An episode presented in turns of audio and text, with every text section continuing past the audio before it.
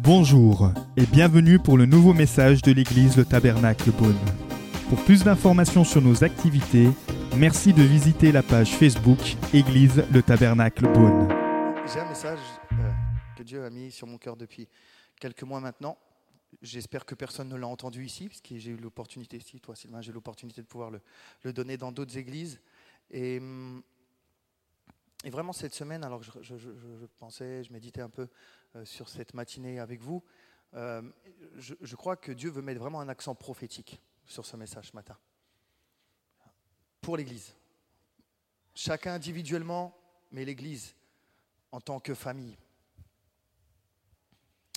Ça fait quelques mois, parce que un changement de saison, comme je vous parlais tout à l'heure, j'étais dans un changement de saison, généralement ça se fait toujours de manière un peu compliquée.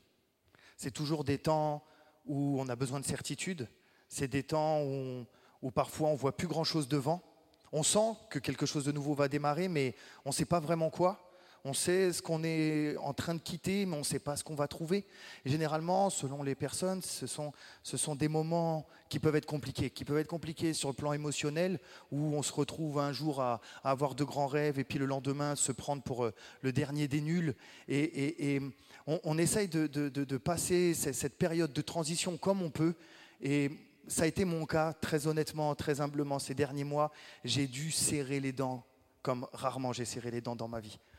Euh, alors, je crois qu'il y avait beaucoup de choses qui étaient mêlées, effectivement, de l'émotion. Euh, il y avait également des guérisons qui avaient besoin d'avoir. Parfois, les changements de saison sont aussi compliqués parce qu'ils demandent un nouveau nous. Et devenir un nouveau soi, c'est-à-dire le soi que, Dieu veut élever, veut, veut mettre en place, veut pouvoir établir pour cette nouvelle saison, doit effectivement trouver à un moment donné certaines guérisons intérieures. Et je me rends compte, je ne veux pas faire le scientifique parce que je ne le suis pas, mais j'ai l'impression que sur l'échelle d'une vie, à chaque nouvelle saison, c'est comme si à l'intérieur notre foi, bien évidemment, grandissait, mais aussi l'être profond guérissait. Toujours de manière plus profonde, par rapport à des choses qui nous échappent. Quelles sont ces choses qui nous échappent Mais finalement, quelle a été notre enfance? Quelle a été notre enfance même avant, même d'avoir mis le premier pied sur terre, d'avoir poussé son premier souffle? Parce que déjà dans le ventre de la mère, il se passe des choses. Et ensuite, nos premières années, la petite enfance jusqu'à 5 ans, où beaucoup de choses se construisent. D'accord?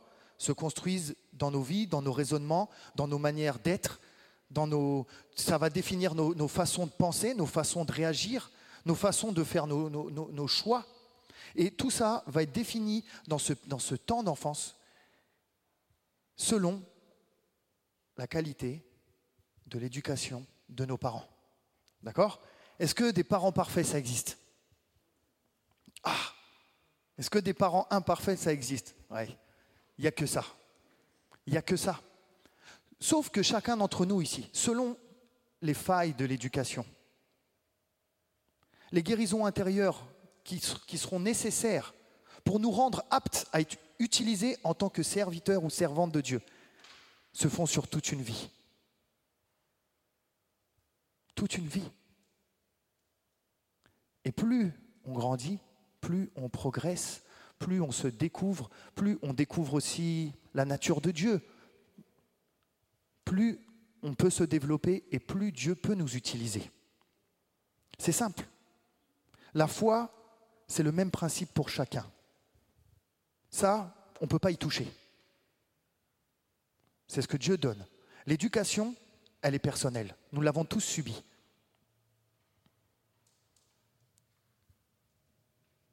Et là, il en revient à nous, effectivement, de comprendre ce qui nous est arrivé, de quelle manière nous avons été réellement éduqués, quelle relation nous avons eue avec l'environnement, tout ce qui a fait qu'aujourd'hui nous sommes qui nous sommes. Et, vous voyez, ça, je suis patient maintenant.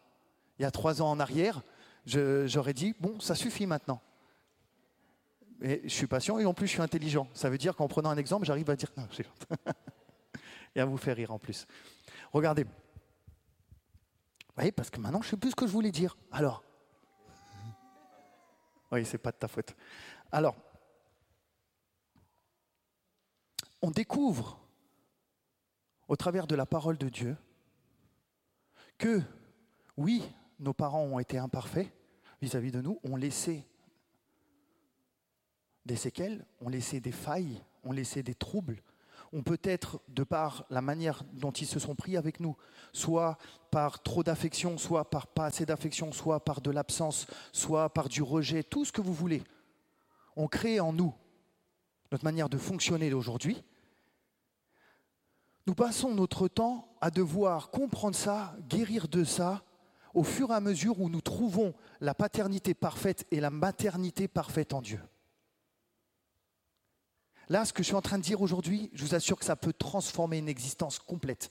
C'est-à-dire que même le dernier des, enfants qui a été rejeté toute son enfance peut, dans la découverte de ce qui s'est passé et dans la découverte et la révélation de la paternité et de la maternité de Dieu, être complètement rétabli être complètement guéri, être complètement restauré, rééquilibré, où chaque faille, quelle que soit la faille, même les plus horribles, peut cicatriser. C'est incroyable. Parce que toutes ces cicatrisations, dont chacun ici sait, j'ai encore un certain nombre de, failles, de plaies qui doivent cicatriser. À quel moment je les découvre? Changement de saison. Lorsque Dieu veut m'emmener plus loin. Parce que s'il veut m'emmener plus loin, je sors de mes habitudes, je sors de ma zone de confort, je sors de ce que j'ai toujours connu. Je vais vers l'inconnu. Qu'est-ce que l'inconnu produit en chacun de nous? La peur? Le doute? C'est le moment de vérifier où on est notre assurance? L'assurance que papa a su donner ou non à, vous, mesdames? Et on se retrouve confronté à ça, et c'est la vraie vie.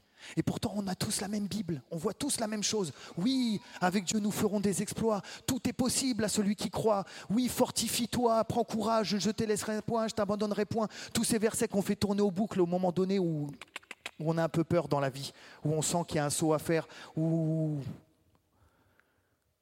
quand les, les éléments se déchaînent contre nous. Mais tous ces versets, finalement, est-ce qu'il règle le problème? Parce qu'on se rend compte que pouvoir servir Dieu et faire ce que Dieu nous demande, ce n'est pas simplement qu'une question de foi. C'est incroyable. Je ne sais pas si j'ai eu le droit de dire cette phrase dans une église. Ce n'est pas qu'une question de foi. Des gens abîmés par la vie, abîmés par l'éducation, peuvent avoir la plus grande des foi. Mais si le caractère vient freiner,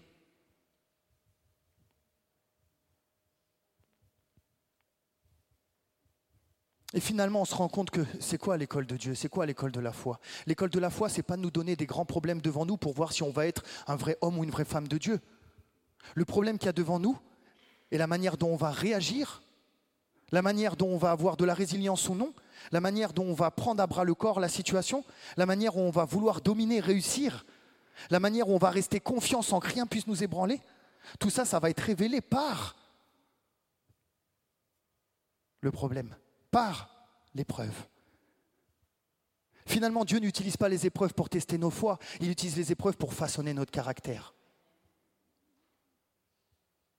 Parce qu'une fois que le caractère est réglé, une fois que tout est cicatrisé, alors, rien qu'un grain de moutarde, ça suffit.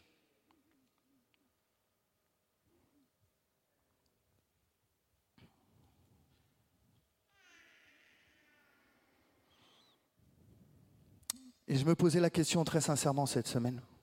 Je me la posais à moi-même en premier. Je disais, Seigneur, pourquoi? C'est quoi finalement le sens de l'Église? C'est quoi le sens de te servir, d'être un homme, une femme de Dieu? C'est quoi le sens de vouloir les uns les autres s'appuyer sur les, actes des apôtres? Ou tant de miracles incroyables sont, relatés où on a l'impression que c'est une église. Euh, chaque page, vous avez des trucs de malade. Chaque page, vous avez, vous avez la démonstration de la puissance de Dieu.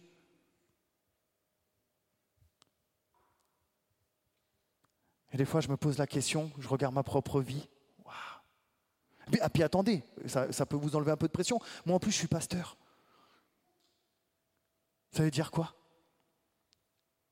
C'est-à-dire qu'en plus, quand vous avez un titre, vous êtes censé vous montrer l'exemple, vous êtes censé vous euh, démontrer la puissance de Dieu, vous êtes censé euh, euh, avoir des résultats, avoir forcément des gens qui se convertissent autour de vous. Quand vous priez pour les gens, il faut vraiment qu'ils guérissent. Quand vous enseignez, il faut que vraiment il y ait des révélations dans la vie des gens, que ça change. Quand vous faites un entretien avec quelqu'un, il faut qu'il ressorte vraiment rétabli. Et c'est ça. Et on a cette espèce de, de, costume qu'il faut assumer. Mais c'est pareil pour, pour chacun de nous. En vrai, vous êtes chrétien. Si moi je suis complètement athée, complètement athée, je suis votre collègue de travail, votre ami d'école, je suis votre voisin d'en face devant chez vous, et que je viens vous prendre par surprise un matin, et que je cogne chez vous. Je dis, moi, monsieur qui suis athée, j'ai regardé dans la Bible. Il y a écrit, vous imposerez la main aux malades et les malades seront guéris. Alors, eh ben voilà, j'ai tellement, j'ai un cancer depuis, depuis quelques mois, et puis je sais pas, je me suis dit naïvement, je suis tombé là-dessus en ouvrant la Bible, donc toi, tu es chrétien. Si tu poses les mains sur moi, je vais être guéri. Allez, j'attends. J'ai rendez-vous derrière chez le cardiologue, j'attends, vas-y. Qu'est-ce qu'on fait?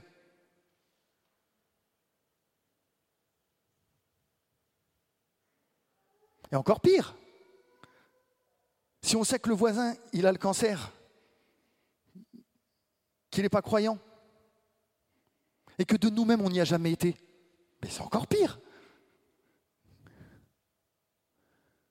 Finalement, ça veut dire quoi être chrétien? Ça rend pas dingue. On lit la parole de Dieu, on sait très bien ce qui est écrit. En fait, on le sait. Il y a écrit tous ces mots dont on ne parle pas trop, parce que finalement, il y a un côté un peu abstrait, un côté euh, ah, on n'aime pas trop y penser. Le diable, tout ça, mais c'est là. L'enfer pour l'éternité, la tourmente, c'est là, ça existe. Au même moment où je vous parle, il y en, a plein qui y entrent là. Ça rentre euh, à la queue leu. C'est le, le tourniquet, il ne cesse pas. Mais des gens à qui on ne donnera jamais une deuxième chance comme on a donné à nous. Ça n'empêchera pas que la semaine prochaine, peut-être, on parlera de Jésus à personne. C'est quoi l'Église? Mince, on sait que la vie, c'est un, c'est un courant d'air. On sait que Jésus nous aime, on le croit. Mais au fond, on veut garder ça pour nous si on a complètement compris pourtant le cœur du cœur du cœur du message de la Bible, c'est donne ta vie pour les autres. vous pouvez faire tout le tour de la Bible, relire en travers, dire pourquoi on est là. On est là pour donner notre vie pour les autres. Point barre. Pourquoi? Parce que c'est ce que Christ a fait et nous a dit si vous m'aimez, vous allez m'imiter, vous allez faire pareil. En plus, ça tombe bien, vous vous appelez chrétien. Chrétien, ça veut dire petit Christ. Donc si vous êtes des petits Christ, vous faites comme Christ. Mais moi, cette semaine, j'ai rien fait comme Christ. Je suis pasteur. Double pression. Alors, est-ce que je suis vraiment pasteur du coup? Bonne question. C'est quoi le sens?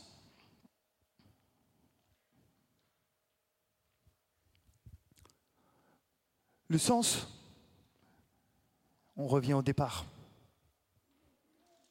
j'ai très très bien compris intellectuellement le message de la parole de Dieu. Je l'ai compris. Je sais ce que Dieu attend de moi. Et je sais que pour cela, il a envoyé son Saint-Esprit pour me conduire. Et chaque jour, il me dit, Saint-Esprit, je suis là, je suis à côté de toi. Je ne veux pas te prendre la tête. le Saint-Esprit, n'est pas là pour nous rendre fous. Vous allez prendre votre douche, vous allez manger un sandwich, faites-le tranquille. Mais le Saint-Esprit, à un moment donné, il donne des petits messages. Il donne des petites images. Il donne des petites directions. Parfois, toutes succinctes. Parfois, des grands changements de vie. Mais il donne, il parle. Il peut parler comme le tonnerre, il peut parler comme euh, un vent doux et léger, mais il parle. Maintenant, chaque jour, lorsqu'on se lève le matin par la grâce de Dieu, nous avons le choix de dire, est-ce qu'aujourd'hui j'ai envie de faire attention à ce que tu vas me dire ou pas? Parce que c'est dans mon envie, dans mon choix de faire attention de ce que, à ce que tu vas me dire, Jésus, euh, Saint-Esprit, que ma qualité de chrétien va se révéler, oui ou non? Est-ce qu'on peut être chrétien sans jamais écouter le Saint-Esprit? Sans jamais lui obéir? Mais non, on croit que oui. Parce qu'on se dit chrétien, de toute façon, c'est bon, c'est une étiquette. Elle est là, elle est posée sur moi, je vais à l'église couramment, j'ai une Bible à la maison, il m'arrive de la lire effectivement, de temps en temps je partage ma foi, forcément je suis chrétien. Sur l'échelle d'une année, on écrit sur un bout de papier le nombre de fois où le Saint-Esprit a voulu parler ou a parlé, et le nombre de fois où on a choisi d'écouter et d'aller encore même plus loin d'y répondre. C'est le désert. Des fois je me demande si le ciel, il me connaît. Je ne parle pas de la bonne action. Être chrétien, c'est pas faire le bien. Parce qu'il y en a plein qui font le bien. Et puis il y en a, ils le feront même mieux que nous, plus intelligemment. Ils toucheront plus de gens, ils aideront. Et heureusement que ça ne tient pas qu'à moi, parce que la recherche, tous ceux qui sont dans l'humanitaire, qui, qui, trouvent des millions et qui donnent, qui donnent et qui donnent et qui donnent.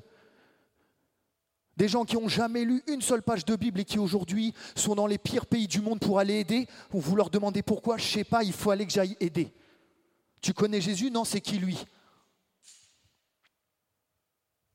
Donc ce n'est pas histoire de faire le bien. C'est l'histoire de faire la volonté de Dieu. Et faire la volonté de Dieu et faire le bien, ce n'est pas la même chose. Donc ça compte pas les jours où on a fait des bonnes actions. Sauf si c'était le Saint-Esprit qui vous demandait de le faire. Là, soyez-en sûrs. Dire ouais, je sens Dieu m'a poussé. Après, si c'est simplement aider une, une mamie à traverser la route, bon, je ne sais pas si on peut mettre le Saint-Esprit dans cette histoire. Ça s'appelle du, du, civisme ou... Euh, voilà. Donc, moralité, où je veux en venir? Parce que je suis quand même parti des derniers mois que j'ai vécu sur ce changement de saison.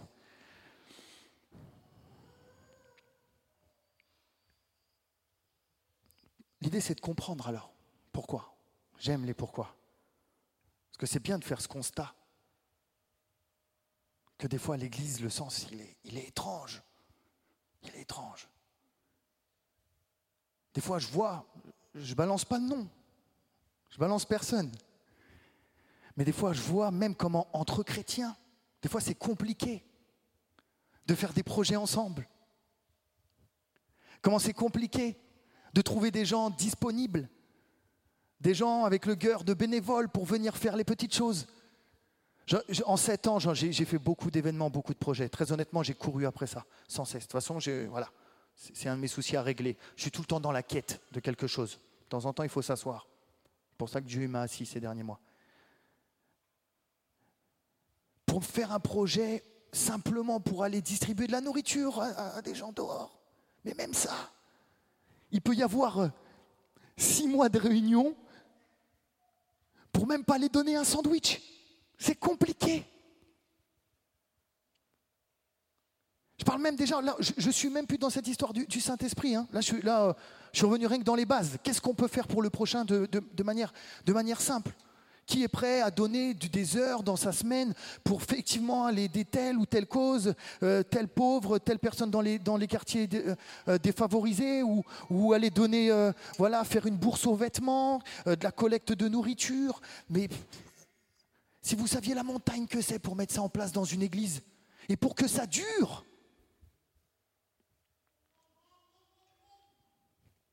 Je ne je vous parle même pas de ma génération. J'ai peur que ce soit catastrophique. Ma génération, au bout de cinq minutes, ils s'ennuient. Ils ont déjà envie de faire autre chose.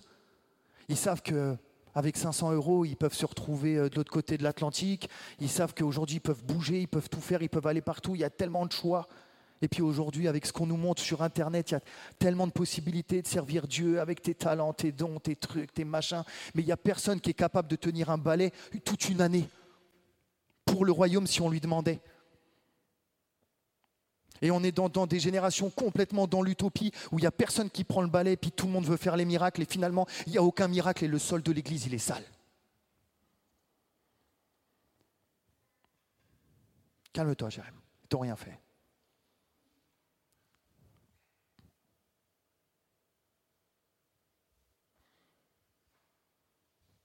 Il y a des choses qu'on n'a pas réglées avec nous-mêmes. On aimerait tous une nouvelle saison pour nos vies, pour nos familles, pour notre Église. On l'entend dans tellement de chants, dans tellement d'églises, dans tellement de paroles qui est données partout. Oui, une nouvelle saison est proche. Oh, je peux plus. Les, les trucs comme euh, oui, là, Dieu va envoyer la rosée du matin, ou je sais pas, c'est quoi l'expression qu'ils envoient là. Oui, là, vous allez voir la pluie d'arrière-saison. Le Seigneur va envoyer une pluie de bénédiction. Et tout le monde est en train d'attendre. Ah bon, elle va venir par où? Puis finalement, euh, on est exactement au même endroit, au même truc que l'année dernière. Ça n'a pas bougé. Il n'y a pas une goutte qui est tombée.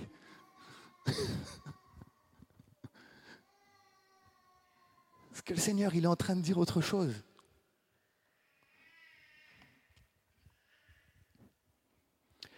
Il veut que chacun puisse se poser la question. Que doit changer en moi réellement pour pouvoir entrer dans la prochaine saison? Et si cette question est faite collectivement, alors oui, c'est l'Église qui aura une nouvelle saison. Une Église dans laquelle chacun prend sa responsabilité dans laquelle chacun humilie son cœur comme un enfant. De toute façon, ce genre de changement, il n'y a que dans des cœurs d'enfants qui se font, ils ne se font pas ailleurs. C'est pas dans la force, c'est pas dans, pas dans le combat, c'est pas dans le, dans, dans, dans, celui qui aura le plus de répartie, dans, dans, dans l'argumentaire. Ça se passe pas comme ça. Ça se passe quand on humilie notre cœur comme un enfant. On imagine un enfant de 3 ans, tiens, pour le coup, euh, pas 4 ans, pensez pas trop, 33 ans, 4 ans.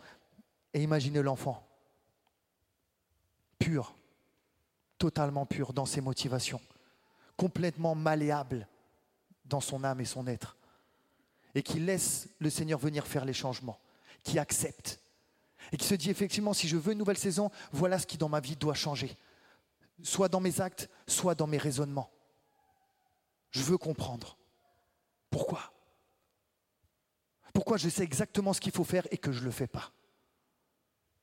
Pourquoi en fait je ne suis pas libre. Parce que beaucoup de personnes, voire la quasi-totalité des gens, ont tordu le sens de la liberté. La liberté, ce n'est pas d'être libre de faire ce qu'on a envie de faire. Être libre, c'est de pouvoir faire ce qu'on doit faire.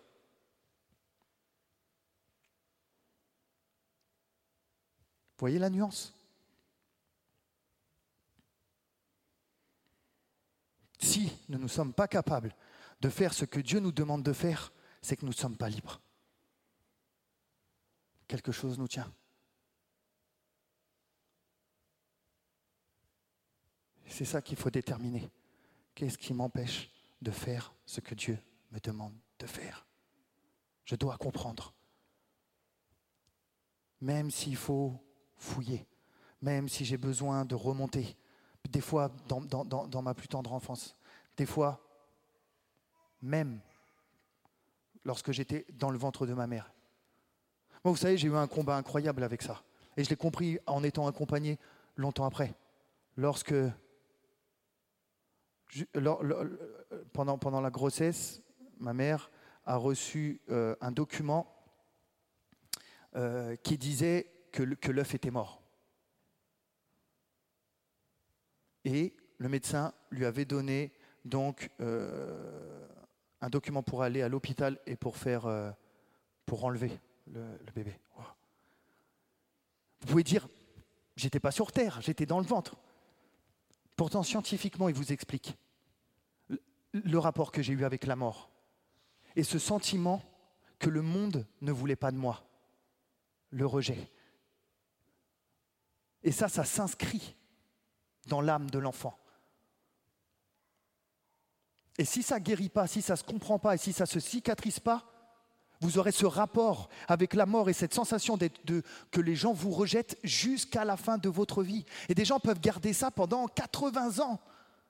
Ils, ils feront tout pour le cacher, mais à l'intérieur d'eux, ils ont l'impression que vous le rejetez. Et alors qu'il a l'impression que vous le rejetez, alors vous lui avez rien dit, rien fait encore. C'est inscrit. C'est comme si c'était ancré dans l'ADN. Mais si le Seigneur ne le met pas face à ça, s'il ne lui propose pas de l'accompagner, de l'aider, et de trouver en Dieu qu'il est accepté,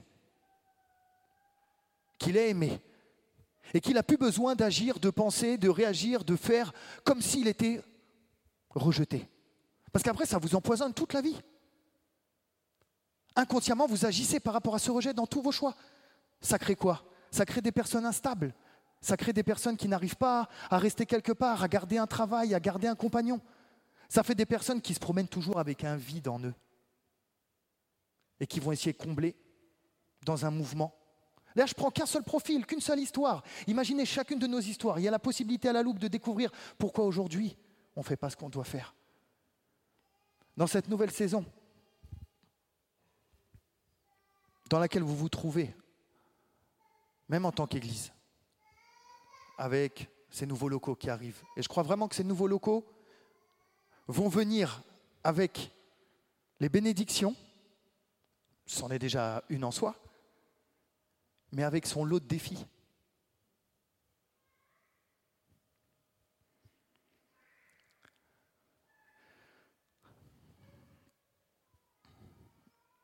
Si le Seigneur donne de nouveaux locaux, c'est qu'il souhaite pour son Église une nouvelle visibilité. S'il souhaite une nouvelle visibilité, il prévoit aussi dans son cœur une onction supplémentaire, différente, pour que l'Église puisse faire l'œuvre à laquelle elle est appelée. Maintenant, quand l'onction monte, Monde le ressent. Ceux qui se sont préparés, ceux qui ont préparé leur cœur, traversent. Ceux qui restent proches du Seigneur, ceux qui sont dans cette optique de vouloir progresser avec le Seigneur, progresser sur soi et progresser sur ce que Dieu nous demande de faire. Ça se passe très bien. Ceux qui sont dans la résistance, ceux qui veulent fermer les yeux, ceux qui se contentent de l'étiquette, là ça secoue. Ça secoue. Ça secoue.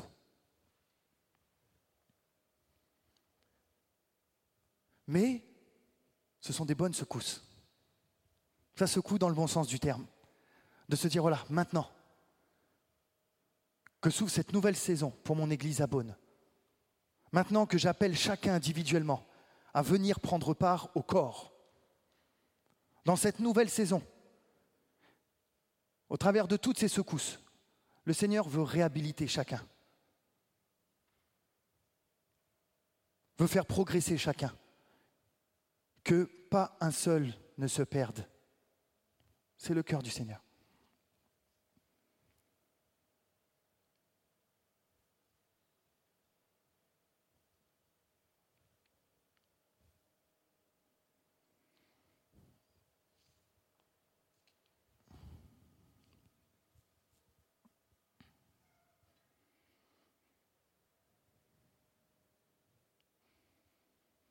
Là, peut-être vous vous dites, comment je vais faire ça pour moi? Il faut que je commence par où?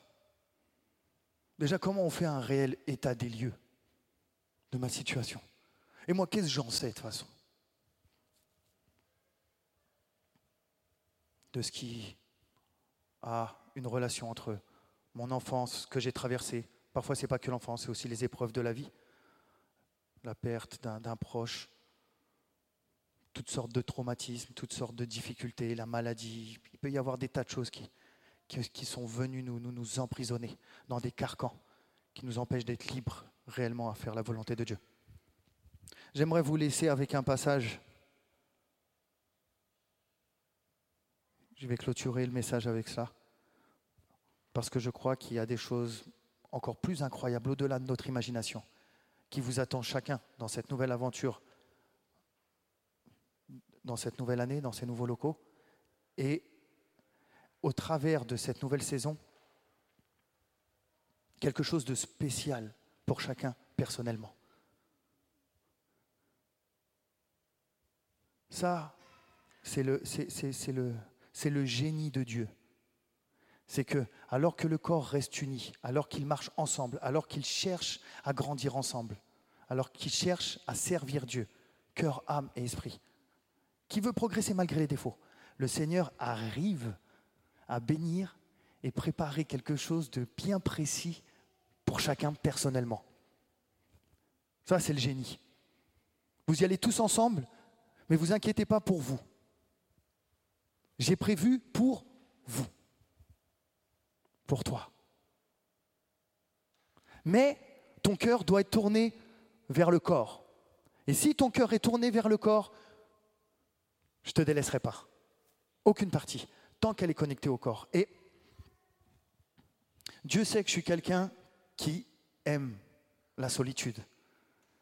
Mais peut-être qu'il y a quelque chose qui ne va pas derrière tout ça. C'est pas sain. C'est bien d'être seul, mais l'homme n'est pas fait pour être seul. Et longtemps j'ai cru que j'allais pouvoir m'en tirer tout seul, par les raisonnements, par les recherches, par les études. J'allais pouvoir me sortir tout seul. Sauf que là, dans ce changement de saison, Dieu m'a donné une vraie leçon. J'allais avoir besoin de quelqu'un. J'allais devoir faire confiance à quelqu'un. J'allais devoir partager à quelqu'un. Dieu sait que je ne le fais jamais. Des choses très profondes. Des peurs bien nommées. Des difficultés. Des choses euh, que j'ai gardées en moi, qu'on partage à personne généralement, par pudeur, certaines par honte, d'autres par peur du jugement. Toujours une histoire du regard des gens de toute façon, au bout d'un moment. Et là, Dieu m'a fait comprendre qu'il fallu que je fasse le pas et que je puisse partager ça à quelqu'un. Et là, il m'a donné une clé, et je vais vous laisser avec cette clé. Cette clé, se trouve dans Jean 13, versets 3 à 8.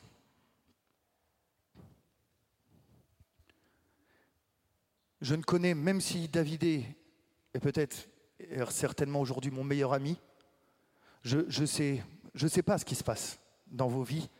Je ne je, je vous connais pas vraiment personnellement.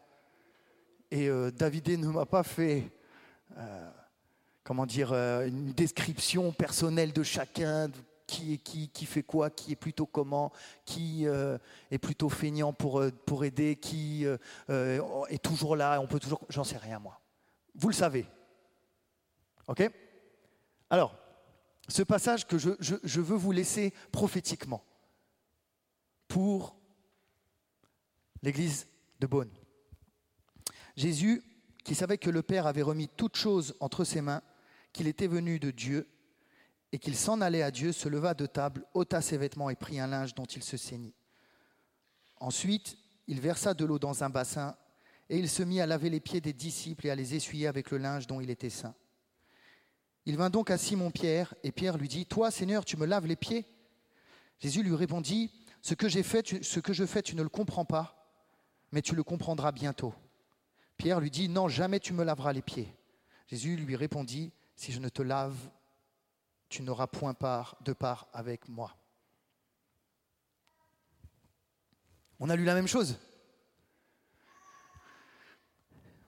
Il est bizarre ce passage. De toute façon, vous avez compris, je trouve tout bizarre, moi. Mais ce passage, il est vraiment bizarre. Qu'est-ce qui lui prend à Jésus, alors que c'est bientôt la fin, se retrouve là avec les douze Qu'est-ce qui lui passe par la tête? Pour aller prendre une bassine, prendre un linge et de commencer à nettoyer les pieds. Nous, culturellement, vous imaginez, vous êtes entre amis à la maison. Il y a quelqu'un qui sort, qui rentre dans le salon avec une bassine. Je lui dis Qu'est-ce que tu fais? Il dit Enlève tes chaussettes, fais-moi confiance, enlève tes chaussettes. Ok. Bon. Là-bas, c'était pas bizarre. Parce qu'on sait que Jésus voilà, faisait toujours attention au contexte. Et la culture en faisait partie. Les riches, ceux qui avaient les moyens, possédaient des domestiques à cette époque pour laver les pieds des notables. Quand ils recevaient des gens à la maison, ils proposaient ce service et vous aviez un esclave, c'était même un esclave, qui venait laver les pieds des hôtes. Pourquoi c'était courant? Parce que beaucoup de gens marchaient pieds nus ou en sandales et parcouraient des kilomètres et des kilomètres. Vous imaginez les pieds Déjà sans parcourir des kilomètres, il y a des pieds, ils sont quand même bizarres. Alors si en plus ils ont parcouru des kilomètres, eh, franchement, pour les toucher, c'est chaud. Qu'est-ce qui s'est passé? Pourquoi Jésus a fait ça? Ce passage centralise un personnage, Pierre. Finalement, dans ce passage, on voit juste une interaction avec Pierre, très courte. Moi, tu vas me laver les pieds, Jésus Jamais tu me laveras les pieds. Jésus lui dit, tu ne comprends pas aujourd'hui, mais tu comprendras bientôt. Il faut que tu le fasses. Il faut que je te lave, sinon tu n'auras point de part avec moi. Pourquoi Pierre ne voulait pas? Parce qu'il voyait Jésus comme le très saint, le Messie, le Fils de Dieu. Il le voyait tout en haut. Pour lui, ce n'était pas normal que quelqu'un tout en haut vienne tout en bas, moi, me nettoyer les pieds. Ce serait à moi de te nettoyer les pieds. Alors il a dit non. Il a dit, toi, Pierre, tu vois l'Église comme une pyramide. Moi, je la vois comme un corps. Où chaque partie du corps doit être soumise aux autres.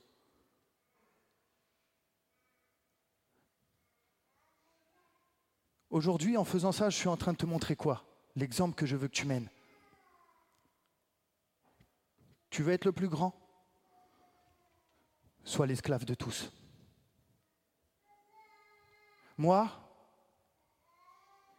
qui aurais pu être nommé roi des Juifs, le roi, je me suis mis en position d'esclave.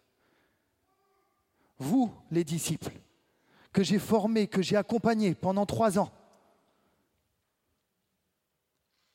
devant qui j'ai fait tous ces miracles,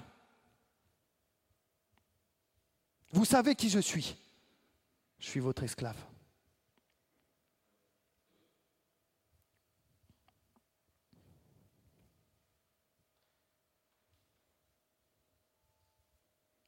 Comment cette église de Beaune va pouvoir prendre son essor au travers de cette nouvelle saison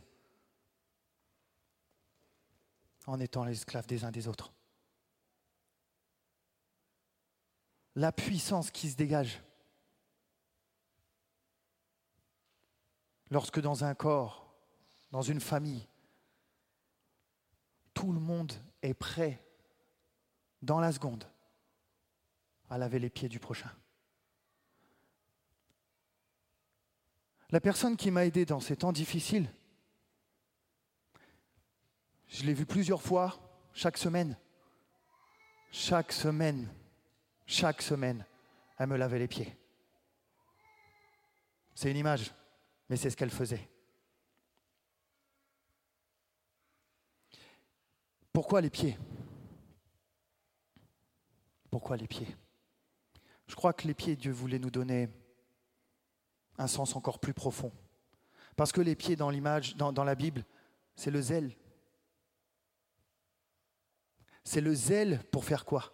Pour aller porter la bonne nouvelle.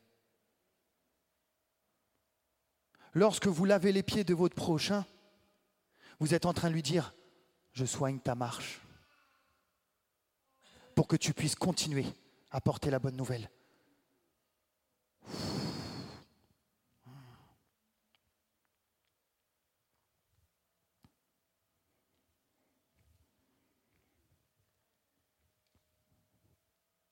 Je voulais vous laisser avec ce passage qui, je crois, pourrait être encore davantage approfondi, davantage médité. pourquoi Jésus leur a lavé les pieds? Qu'est-ce qu'il a voulu nous dire à nous, Église, aujourd'hui? Et croyez-moi, dans ce soutien mutuel, dans cette soumission les uns aux autres, dans cette acceptation que l'Église, ce n'est pas une pyramide, c'est un corps où chacun a sa place. La place ne reste pas figée. Comme je disais tout à l'heure, aujourd'hui, vous prenez peut-être le balai. J'ai commencé, moi, j'ai fait l'accueil. J'avais un petit truc ici, il y avait écrit Bienvenue. Mais je l'ai fait sérieusement, jusqu'au bout. On a pu compter sur moi. Et aujourd'hui, c'est plus un badge, c'est un micro. Et demain, ce sera peut-être pas un micro, ce sera peut-être autre chose. Ce qui compte, c'est que je sois au bon endroit au bon moment pour Dieu. Et que je sois loin pour faire ce que je fais. Après, le reste, travailler. Le caractère, ma résilience, ma soumission aux autres. La soumission. Pas la soumission bête et naïve. La soumission. Je suis là pour mon prochain. Je suis là pour faire passer premièrement ses intérêts. Ce qui m'arrivera à moi, ça appartient à Dieu. Mais moi, je suis là pour ses intérêts. Pour lui, pour lui, pour telle sœur, pour tel frère. Je suis disponible. On peut compter sur moi. Je suis là. Et c'est alors qu'on s'intéresse aux autres. C'est à ce moment-là que Dieu, au travers d'autres, prend soin de nous. Parce que, vous savez quoi? On a besoin des uns des autres et on ne pourra pas. Il y avait un autre passage, on ne le lira pas, mais je vous invite à le lire euh, chez vous si vous le souhaitez. Matthieu 24, 1 à 14. Où un des disciples va demander à Dieu, à Jésus, pardon, des questions sur la fin des temps. Hmm, comment ça va se passer? Quand est-ce que tu vas revenir? Comment on saura? Et Jésus va répondre toutes sortes de choses sur la signe de fin des temps. Et il va dire quelque chose, et on va peut-être, je vais juste vous lire là. Euh, voilà, une nation s'élèvera contre une nation, un royaume contre un royaume, il y aura en divers lieux des famines, des tremblements de terre, tout ce qui se passe aujourd'hui de toute manière, rien de nouveau.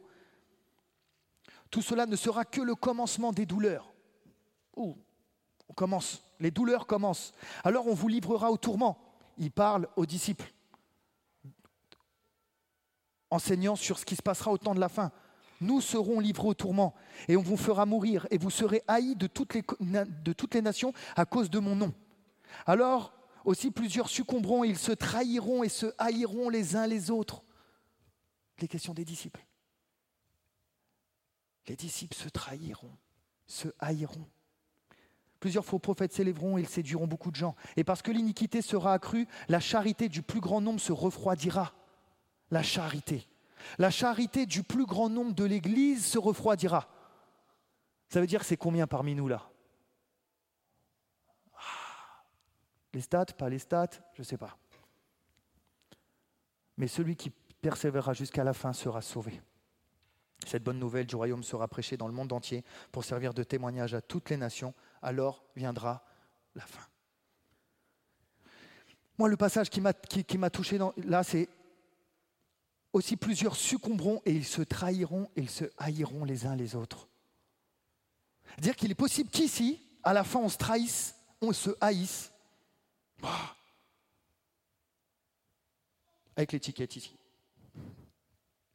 L'étiquette là-haut, ah, ah, ah, elle ne sauve pas. Mes amis, on est dedans. La seule et unique manière, c'est ce cœur d'enfant prêt à laver les pieds de son prochain, de son frère, de sa sœur en Christ. Rester unis. Amen. Vous n'avez pas trop mis la pression? Ah, Tu peux couper, hein, tu peux couper. Là, on est en off, on est en off. Ça va?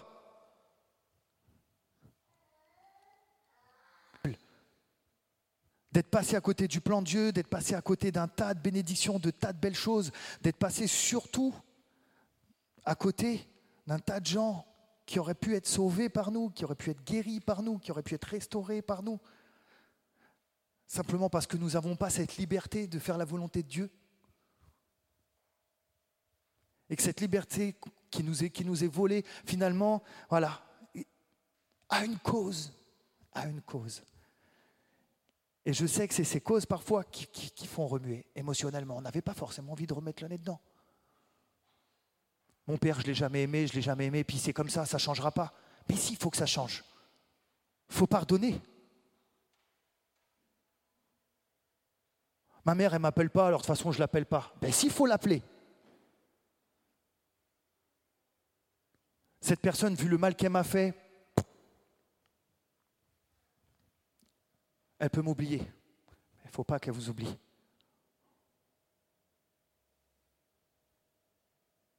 Et on peut faire défiler tous les traumatismes que chacun en a eu dans cette pièce, et on en a tous eu.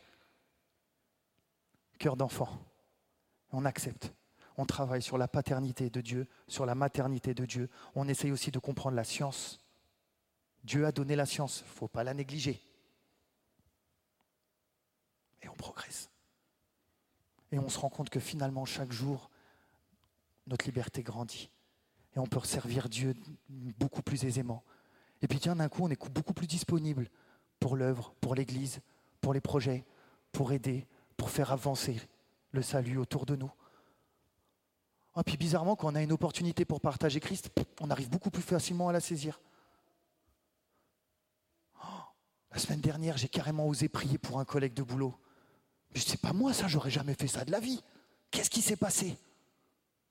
La liberté? La foi, tu l'as. Pas chercher ta liberté. On prie?